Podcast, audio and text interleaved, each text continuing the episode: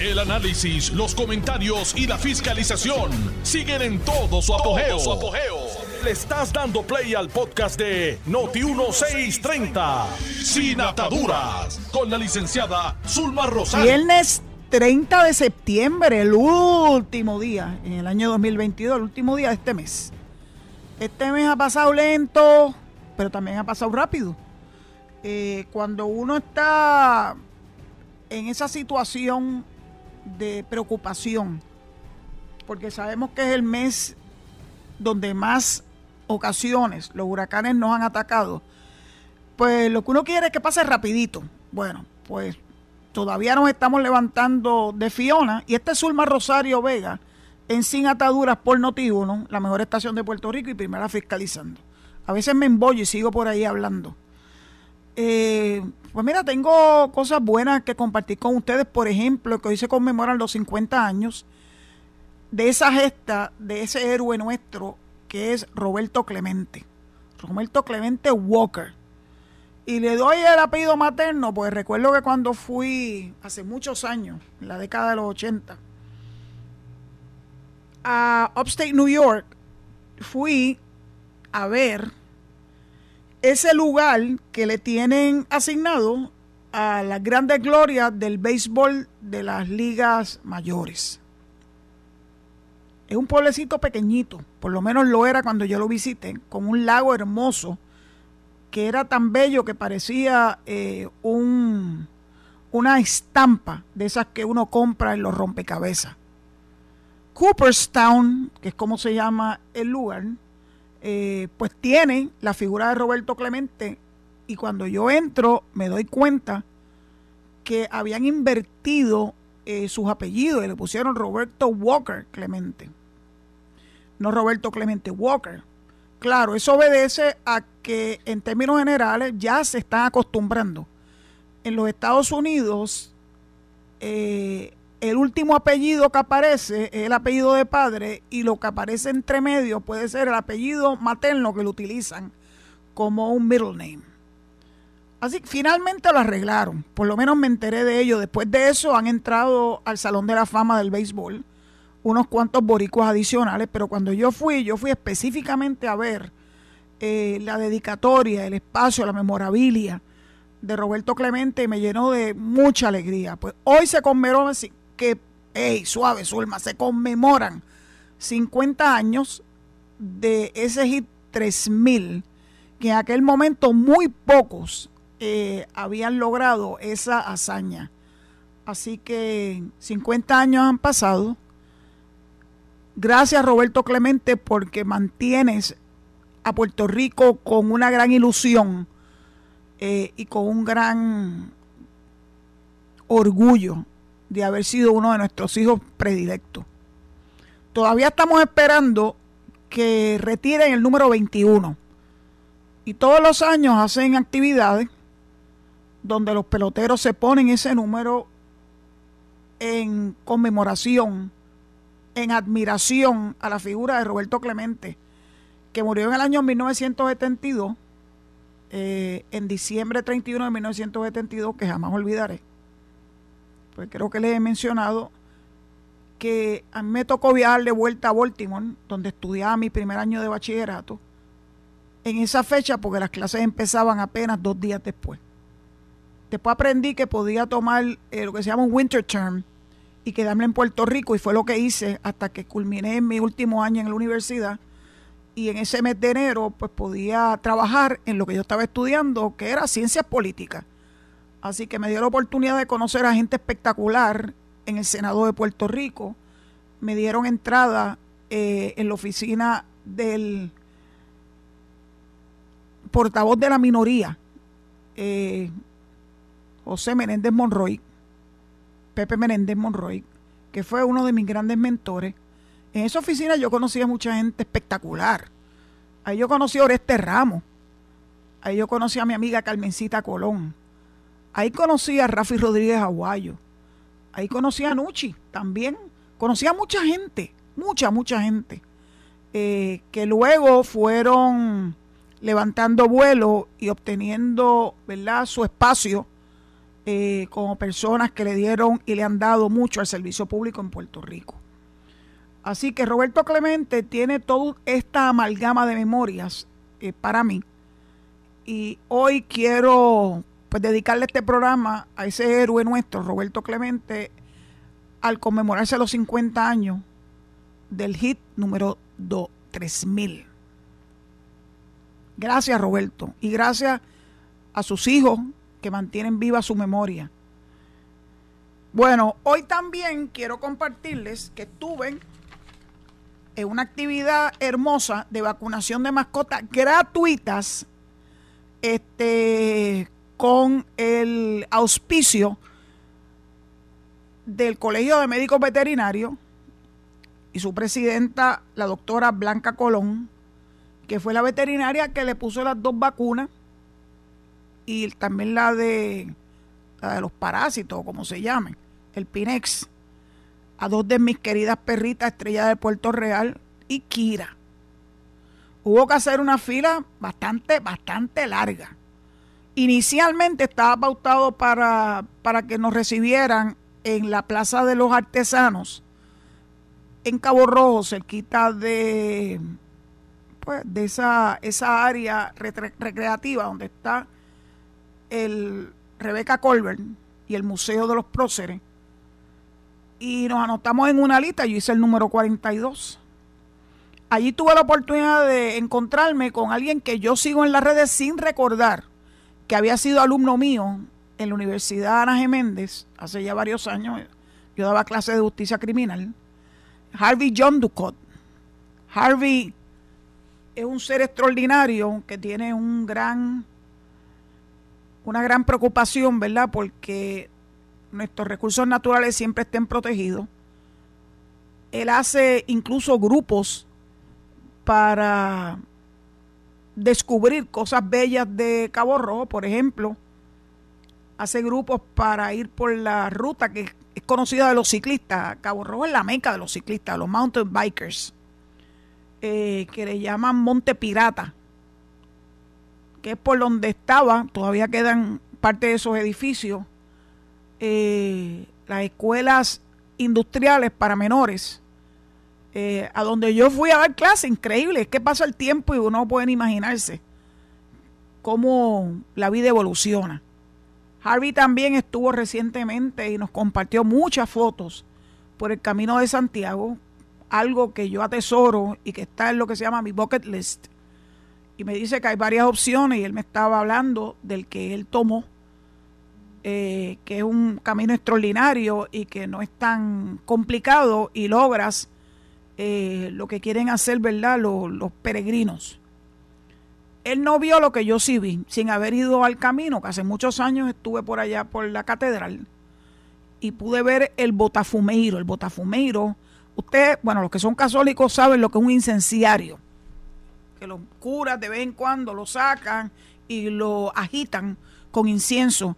Pues en la catedral de Santiago de Compostela hay un incenciario enorme que varios está montado con unas sogas muy, muy grandes, muy pesadas y que varias personas pueden entonces ponerlo a caminar de un lado al otro en las diferentes naves de esa catedral yo tuve el honor, el privilegio de poder ver el botafumeiro en acción. De primera instancia te da un poco de miedo porque es un aparato enorme, así que yo me me recosté de una, de una columna eh, porque tenía un poco de miedo de que me fuera a dar un cantazo y si esa cosa te da un cantazo, eso es muerte segura. Y yo no fui tan lejos para, para, para perder la vida. Así que Harvey me dice que en una futura ocasión él, espera poder eh, ser testigo de el botafumeiro, botafumeiro en acción. Me encantó encontrarme con Harvey.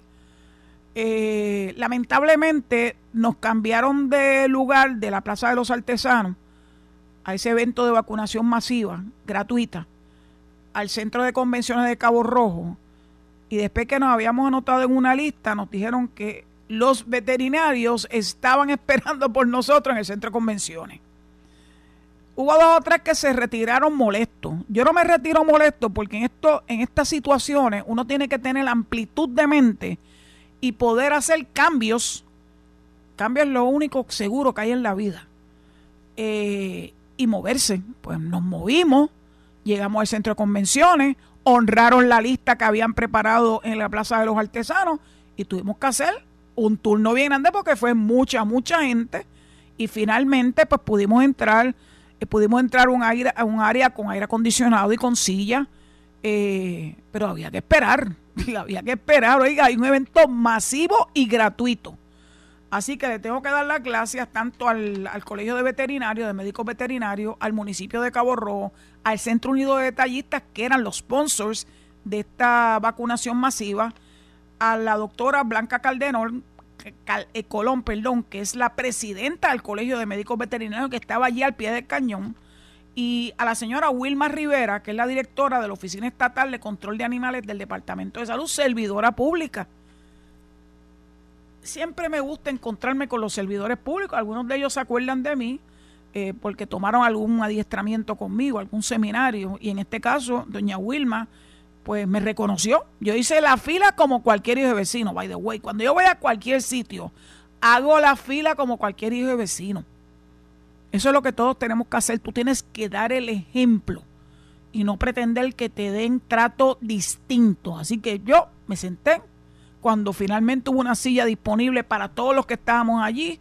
Hice las sillitas musicales con el resto del grupo, conocí a muchísimas personas, me reencontré con una perrita que era de una vecina nuestra, que entonces se llamaba Susi, y que se perdió en el área por donde yo resido, y una familia la adoptó y la tiene en maravilloso buen estado. La vecina que era dueña se fue para los Estados Unidos, así que Susi, que ahora se llama Foxy, está en un hogar que la ama, con dos niños que juegan con ella, y eso es el final feliz de una historia que era triste. Porque en casa, lamentablemente, no había espacio para, para Susi, porque mis perritas nunca la aceptaron bien. Muy territoriales, los animales son muy territoriales. Pero me dio mucha alegría verla nuevamente y que estaba bien y que está feliz y que tiene una familia que la quiere y que la adora. Hoy voy a hablar de todo un poco porque hoy es viernes, los viernes es día de, collage. Como de costumbre estuve escuchando a mi amiga Carmen Jovet y tuvo a un invitado que para mí es el, non plus ultra, lo que es un verdadero ambientalista, Carl Soderbergh. A Carl Soderbergh yo lo conocí y luego la vez más reciente en que coincidimos fue en el velorio de un mutuo amigo y un mentor, Antonio Chago Santiago Vázquez. De hecho, en ese velorio también estaba Doriel, Doriel Pagán, la presidenta de Acueducto, porque Chavo fue el mentor de muchos. Así que Carl Soderbergh, que es una de esas personas que yo admiro tantísimo, nos estuvo, como de costumbre cuando Carmen lo entrevista, poniéndonos sobre aviso de que esto de la intensidad de los huracanes, de las marejadas sinclónicas, de lo que pasó aquí y de lo que pasó en Florida es en gran medida producto del calentamiento global. Algunos no quieren aceptar que eso es un hecho científico. Yo sí lo acepto y sé que el calentamiento global es producto de que la raza humana no tiene conciencia del el daño que se hace al medio ambiente cuando, por ejemplo, se tumban áreas completas eh, con esos equipos pesados, que eso provoca deslizamientos de tierra y que esos deslizamientos provocan a su vez eh, que los, las fuentes de agua, los ríos, las quebradas, eh, se llenen de sedimento y que acueductos tenga que aguantar y, y ¿verdad? Este, no servir el agua inmediatamente porque viene con todo ese sedimento que lo que hace es dañar las máquinas. Eso es provocada por el ser humano. Eh, cuando la gente no quiere conciencia, cuando quiere construir en una loma, que es una loma escarpada, y la quiere hacer una loma flat. Eh, pues esos son los causantes de esos deslizamientos, esos son los que provocan eh, que todas esas aguas entonces cuando llegan al río y ese río se convierte en un, ¿verdad? En un afluente que te sirve, de donde te sirven el agua, pues se torna en algo difícil de poderlo manejar y operar. Eh, Carl, gracias siempre por ponernos a nosotros en conocimiento. Yo quisiera que ustedes reflexionaran, como lo hago yo, de qué hago yo como individua para de alguna forma sanear el ambiente. A mí me da muchísima pena que los programas de reciclaje eh, lamentablemente no estén teniendo éxito en todo Puerto Rico. Yo recuerdo cuando viví allá en Villanevares, en Río Piedra, que fue donde viví por más de 30 años, eh, en la época de Jorge Santini había recogido de reciclaje, había un bin que todavía lo tengo, por cierto, un bin enorme color anaranjado donde depositábamos periódicos, cristal y plástico. Y venía cada dos semanas un camión que distribuía ese reciclaje residencial eh, para de alguna forma que no se mezclara eso con la basura. Mucho aprendí yo de ese proceso de reciclaje y acá en Cabo Rojo, de hecho, Yulín lo siguió porque en la oficina de ética, hasta que yo me fui, no sé si todavía eso existe, eh, el municipio de San Juan recogía el reciclaje que producía la oficina. De hecho, invitamos a los empleados que trajeran de sus casas eh, material de reciclaje para que se pudieran disponer correctamente. En Cabo Rojo hubo una época, en la época de San Padilla y de Persa Rodríguez, que el reciclaje se llevó a cabo. Después tuvimos que llevar esos productos precisamente al área donde está la cancha Rebeca Colbert. Y de momento ya no lo volvieron a permitir más. De hecho, nos dijeron que estaba en el área de obras públicas. Yo fui a obras públicas y me dijeron, mire señora, la verdad es que solamente estamos recogiendo el cartón pero no es cualquier cartón, ese cartón en el que vienen los productos eh, para los comerciantes de Cabo Rojo. Es una lástima, porque hay deseo de que se reciclen. En esta época de huracán, pues lamentablemente hemos tenido que consumir mucha agua embotellada y a mí me da una pena muy grande, aunque siempre la ponemos en un recipiente distinto con la esperanza de que lleguen a donde tienen que llegar correctamente y no que lo mezclen con la basura. Este, pero no tengo mucha, mucha esperanza todavía. Yo espero que eventualmente mi alcalde Jorge Morales Wiskovich pueda darle un énfasis especial al reciclaje. Lo necesitamos. Yo hago composta. Esos desperdicios vegetales, no de carne, los vegetales, la, la fruta, eh, las cáscaras, todo eso usted puede hacer un área de composta y utilizarla para abonar, que es el mejor abono que hay, este, sus plantas. Así que es una cuestión de uno hacer lo que le corresponde. Yo tengo problemas en la finca y es porque lamentablemente eh, esa finca fue, como dicen, cortada el área donde está mi finca en particular, porque es un área de fincas con finquitas. Yo tengo una finquita. Mi finquita, pues, eh, yo la encontré ya cortada, el espacio para poder un, poner un furgón. Y lamentablemente eh, otros vecinos, pues, han continuado ese proceso de seguir cogiendo la montaña este, y tratar de aplanarla. Es una lástima. Y por ello, pues ha habido deslizamiento. Una verdadera lástima. El huracán Ian, que le dio un cantazo grande, grande, grande al estado de la Florida, donde viven tantos puertorriqueños, sigue su ruta, salió de Florida y ahora va en ruta hacia Carolina del Sur, donde viven tres de mis bueno, mi, mi sobrina y mis sobrinos nietos.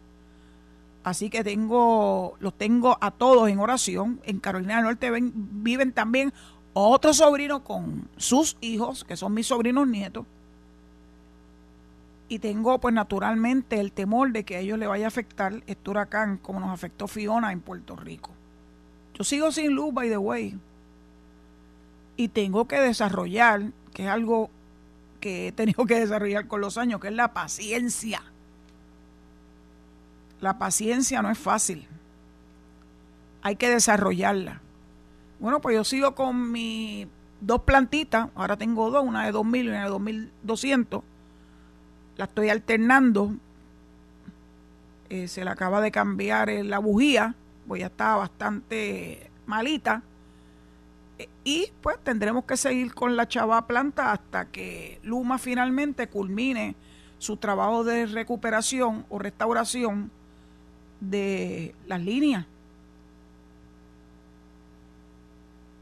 Este, me está llegando, me está llegando una nota.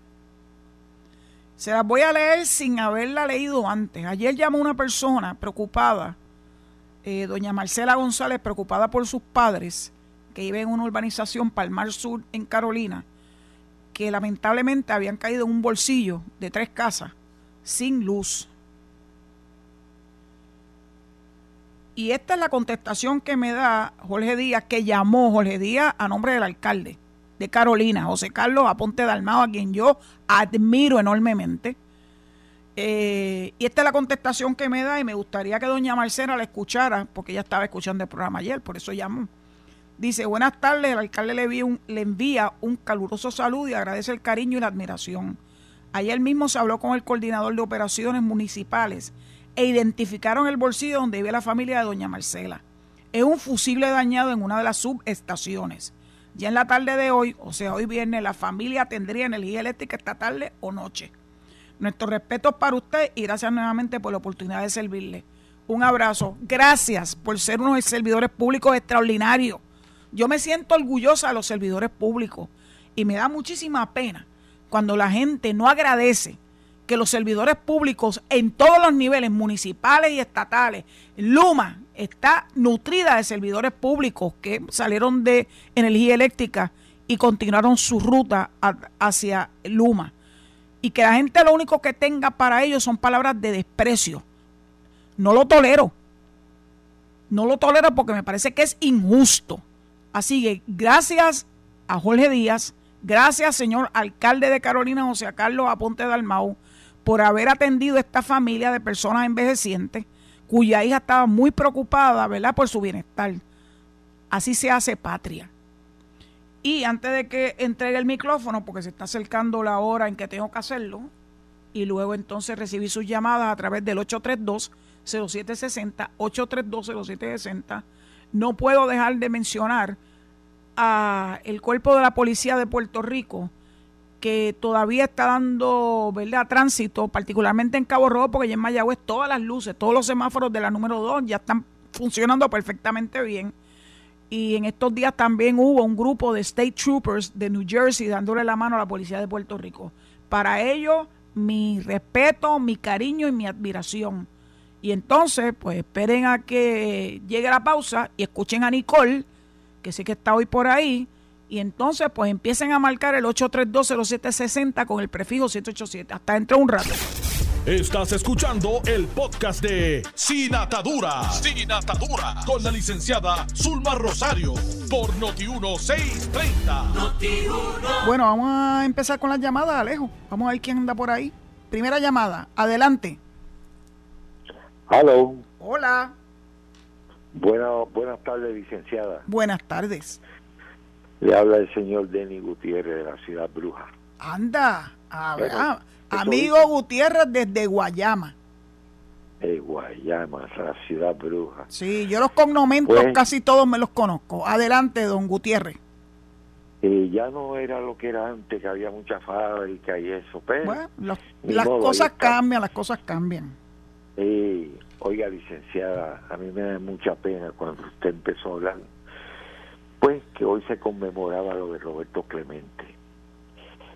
Eh, todo el mundo pues habla de Clemente, lo grande que fue, los hits que dio, pero nadie ha hablado de qué fue lo que pasó ese día que el avión se cayó. 31 de diciembre del año 1972. Yo lo tengo muy claro en mi memoria. Exacto. Yo conozco a los muchachos que bregaron con ese avión. Eran dos aviones de ese 7 Ninguno de los dos licenciados estaba apto para volar. Dios bendito. En el que él iba, tuvo problemas y en esos días llegó un DC-7 de Miami y le dieron algo a él que llegó aquí fallando con un motor y ahí fue que él se fue. De hecho, los muchachos se lo advirtieron y dijo una palabra, Roberto, que a mí nunca se me ha olvidado. Uno no se muere más que una vez nada más. ¿Sabes? el avión, pues, prendieron sus cuatro motores, lo cargaron. El, el piloto no estaba, no tenía la licencia al día y los demás eran tres. Rodó por la pista hasta el final. Ellos usó, usaron la pista que está frente a la playa y el avión iba escopeteando los motores. Ay, Dios bendito. A veces creen que es el agua que se le mete, que se concentra en el agua y empieza a escopetear y de momento pues el avión sale volando lo más bien los motores, pero eso no pasó. El avión tan pronto aceleraron por toda la pista, siguió fallando y lo llevaron al aire y nunca alcanzó los mil pies. Ellos intentaron regresar, se incendió un motor y otro empezó a fallar y con 70, 80 mil libras ese avión no se mantiene en el aire y por eso fue que se fue para abajo. Pues Gutiérrez, yo agradezco que usted haya puesto en conocimiento al pueblo de Puerto Rico de unos datos que yo desconocía.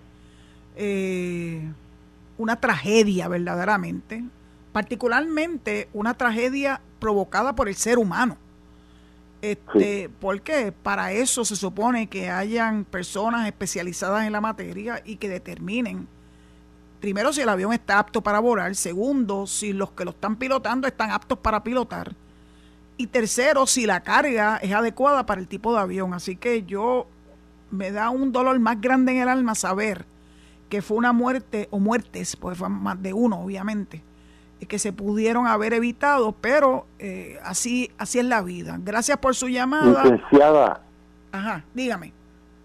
A él le dijeron para ese tiempo que buscar una compañía aérea de jet que por ser el Clemente le hacían precio y era mejor. Y para terminar, a mí me estuvo muy raro entre todo esto que pasó, que la esposa de él nunca permitió que sacaran el avión para chequear. Bueno. Con eso la dejo ahí. Gracias por su información. Ha pasado 50 años también de la muerte trágica del Clemente, pues el año 72 yo lo tengo grabado porque es el año de mi graduación de cuarto año de escuela superior. Y este año se suponía que, ¿verdad?, celebráramos los 50 años. Ahora va a ser 51 años, 50 más uno, si Dios nos lo permite el año que viene. Vamos a la próxima llamada, este Alejo. Buenas, buenas tardes, licenciada. Buenas tardes. Sí, buenas tardes. Le habla el señor Quiñones desde Laja, de, París, cerca ah, de su, de, sí, su vecino. Sí, ¿no? París yo lo conozco muy bien. El, el hogar de la piña cabezona de Lajas. Y cerca de donde usted tuvo ese negocio. También, así mismo, cerca de los llanos. Pues tengo tres cositas que quisiera eh, eh, tocar bastante rápido para dar participación a otras personas.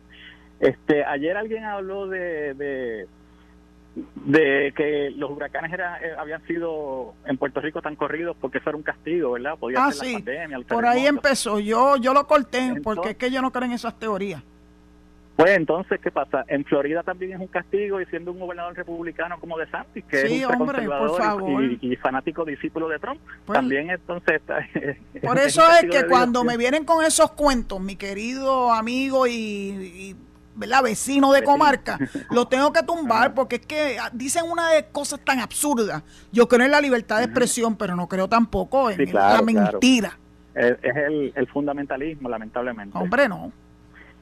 Segundo que le iba a tocar, eh, eh, hay un exboxeador norteamericano que creo que vive en Puerto Rico y se acogió a la ley 22, tengo entendido, ¿no? De exenciones.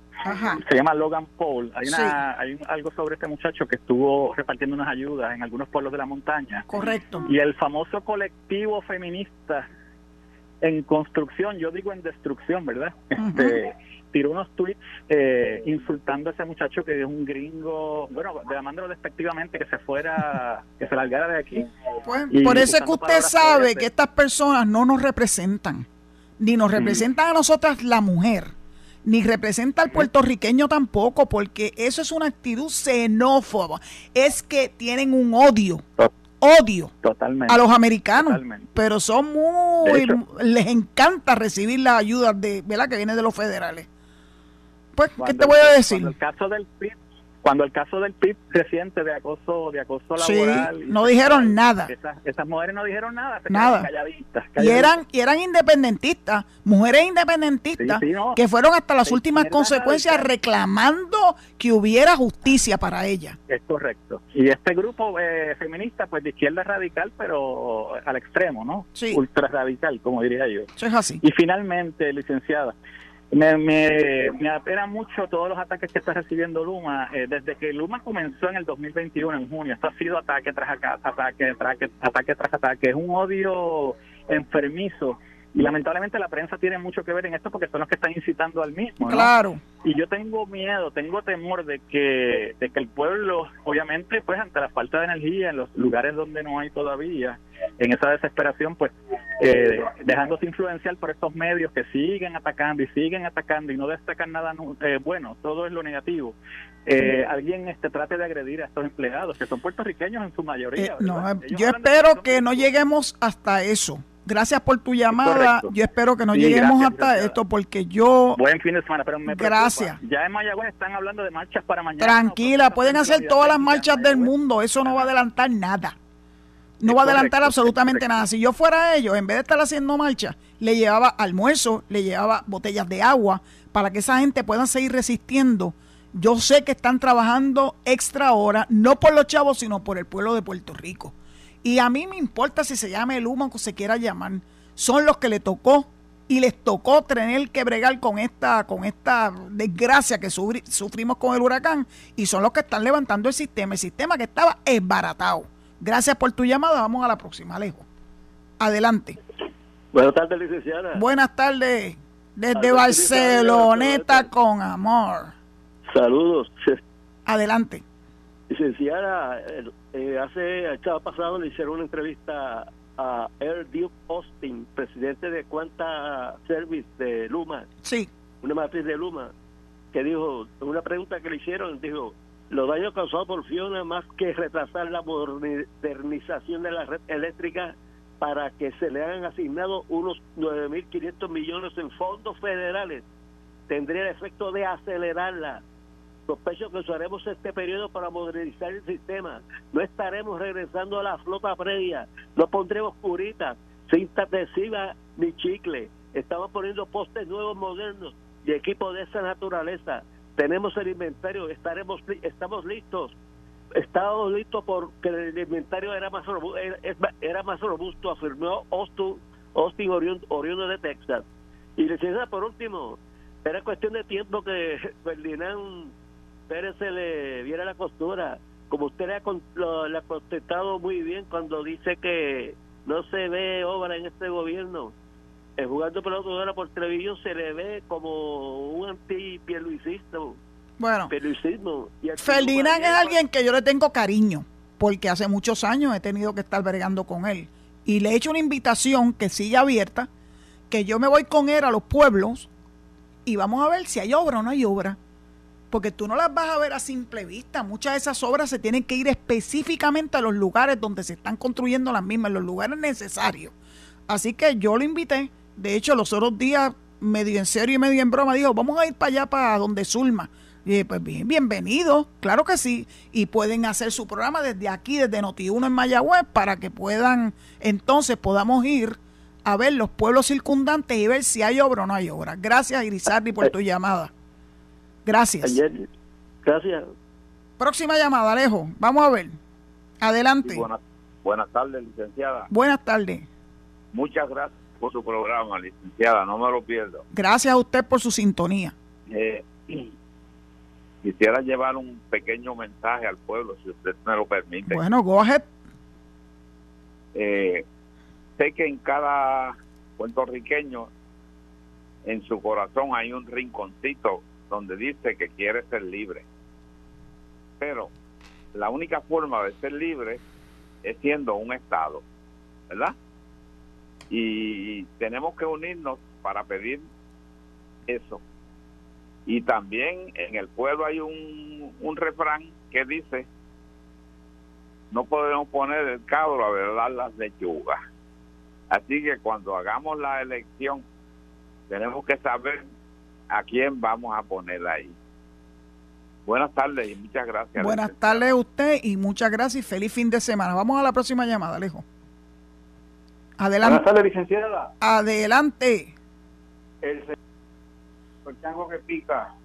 Eh, perdóname que la llamada entró como media cayuca. Vuelve y, vuelve y habla. Sí, el señor Vázquez de Naranjito. Ah, Vázquez, mi amiguito. El chango que pica. El chango que pica, pica y muerde, pica y muerde. De los pecadores. Mira, ah, mira, te contestó uno, ¿lo viste? Oh, sí, sí. Este, ah, de Cabo De, de Laja, de Laja. Te hasta los equipos que los equipos pierdan. Mire, el licenciado. ¿Qué es eso? Eh, ¿Qué es eso? ¿De que, tú, que tú estás hablando de mi equipo de Cabo Rojo, ¿eh? De los piratas. No, no, de, San Germán, que le, le al Kelio y perdió. No, no, no, no. Ten mucho cuidado. Los, no hacer nada Ten mucho cuidado. No te metas en, en aguas profundas, Vázquez. vamos a hablar, vamos a hablar de otras cosas. Sí, mire, mire, licenciada, eh, a los que me escuchan. Luma ha podido hacer más con 1.600 empleados que la autoridad con casi 6.000. Eso no lo despinta nadie. Eso es así. Yo estoy de acuerdo contigo. Por primera vez estamos completamente de acuerdo. Nadie lo puede discutir. Nadie, nadie. Porque en una semana, mira para allá, todo lo que se ha logrado. Pero alguna gente de la prensa buscando a ver dónde no hay luz, dónde no hay luz, como dicen puertorriqueños. Pues mira, en Boquerón no hay luz y yo tengo paciencia. y yo tengo paciencia. Eso mismo, tú sabes cómo hablamos los boricuas. Sí, pero eso está mal dicho. Ah, está mal digido, está mal digido. Licenciada, otra cosa, el lunes vamos a ser visitados. El lunes. Sí, pero no sabemos, no sabemos porque yo ve, yo escuché, no, no, no. Yo escuché la entrevista que le hizo Normando a la secretaria de la gobernación y él fue el que dijo, Normando, no ella, de que Biden llegaba el lunes. No fue ella, ella dijo, no puedo decir la fecha. Ella sabe la fecha, pero no la puede decir por cuestiones de seguridad. Pues así yo que, le pido. Así que yo espero, yo, espero que tú seas de esas personas que entiendan que ese es el presidente de nuestra nación el que nos viene a visitar, aunque te guste o no te guste sus posturas políticas. Licenciada, pero yo lo que estoy denunciándolo. Ah, pues anúncialo, ¿para qué? Para que la gente vaya a ir a jeringar.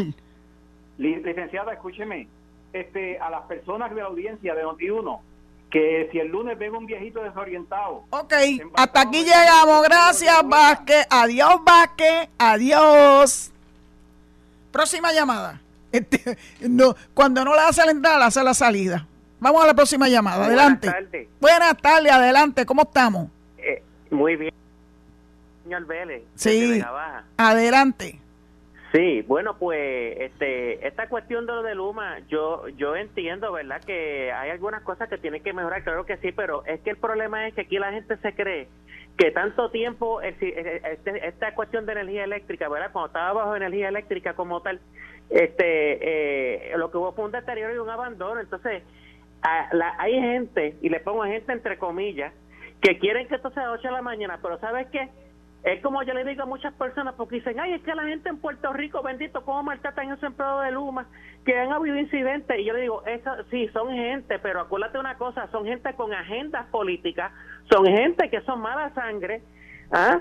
que quieren que Luma fracase, que oran, y yo creo que están hasta un pacto con el diablo para que fracase. Y otra cosa es que Jaramillo fue uno que dijo en el 2016 de que esto iba a tardar. Ahora dice que Luma es lo peor tratando de causar el caos y la violencia, el caos y la violencia, porque eso es lo que ellos quieren. Ellos quieren que esto se convierta en un país comunista, acá como de lugar. Están con la cuestión, el fin justifica los medios.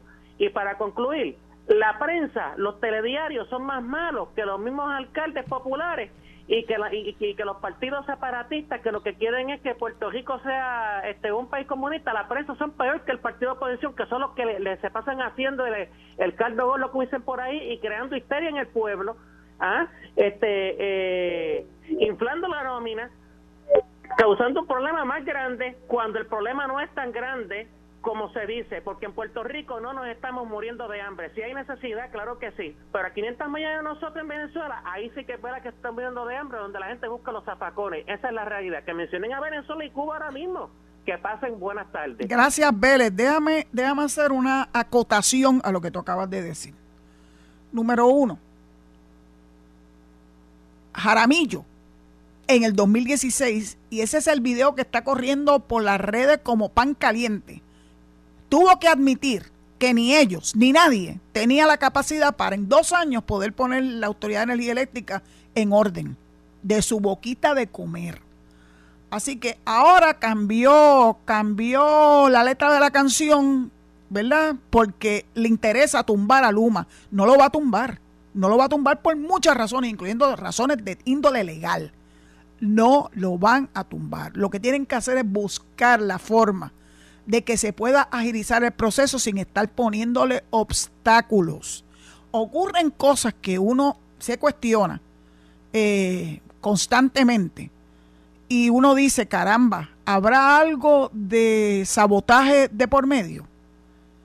¿Habrá cosas que están haciendo terceros para impedir que Puerto Rico, mire qué boricua más boricua, que Puerto Rico pueda tener finalmente el servicio eléctrico como nos los merecemos. Bueno, de que los hay, los hay.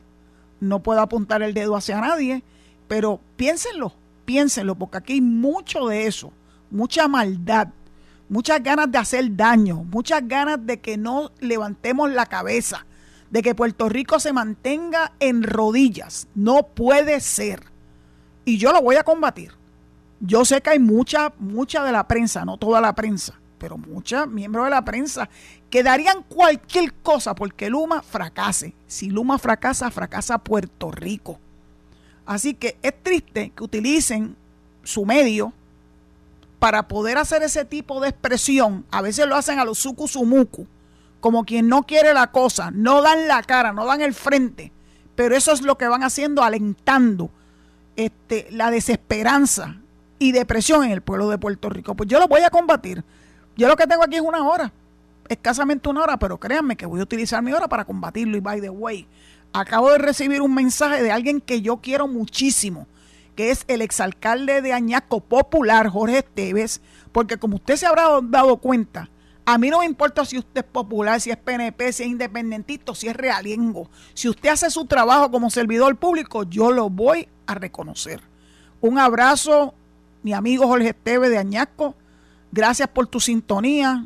Me da muchísima emoción recibir estas llamadas y estos mensajes. Vamos a la próxima llamada. Alejo, creo que estamos ahí. Vamos, adelante.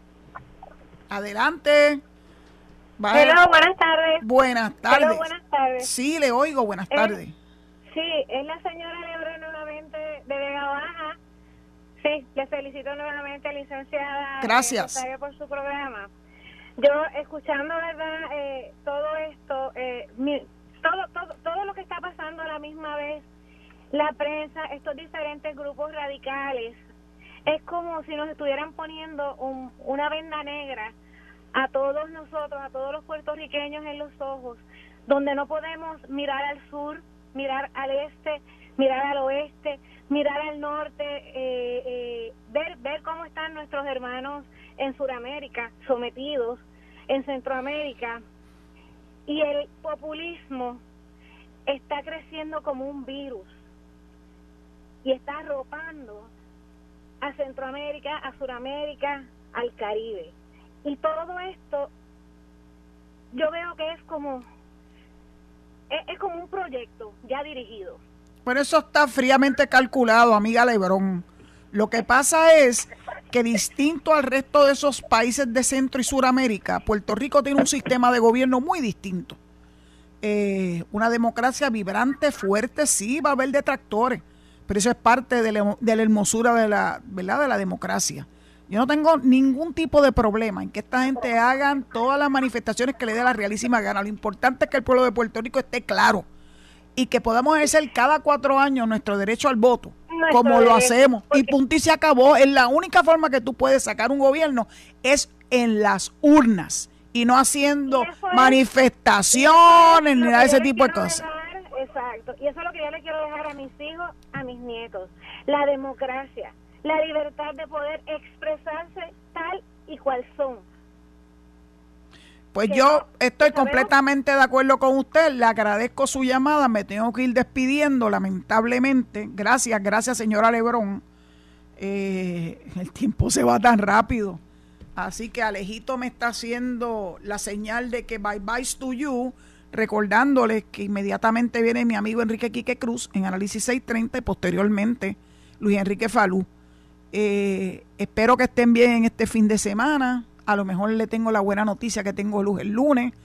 Eh, y que me escuchen el lunes a las 4 de la tarde en Sin Ataduras por Notiuno, la mejor estación de Puerto Rico y primera fiscalizando. Esto fue el podcast de Noti1630, Sin Ataduras, con la licenciada Zulma Rosario. Dale play a tu podcast favorito a través de Apple Podcasts, Spotify, Google Podcasts, Stitcher y notiuno.com.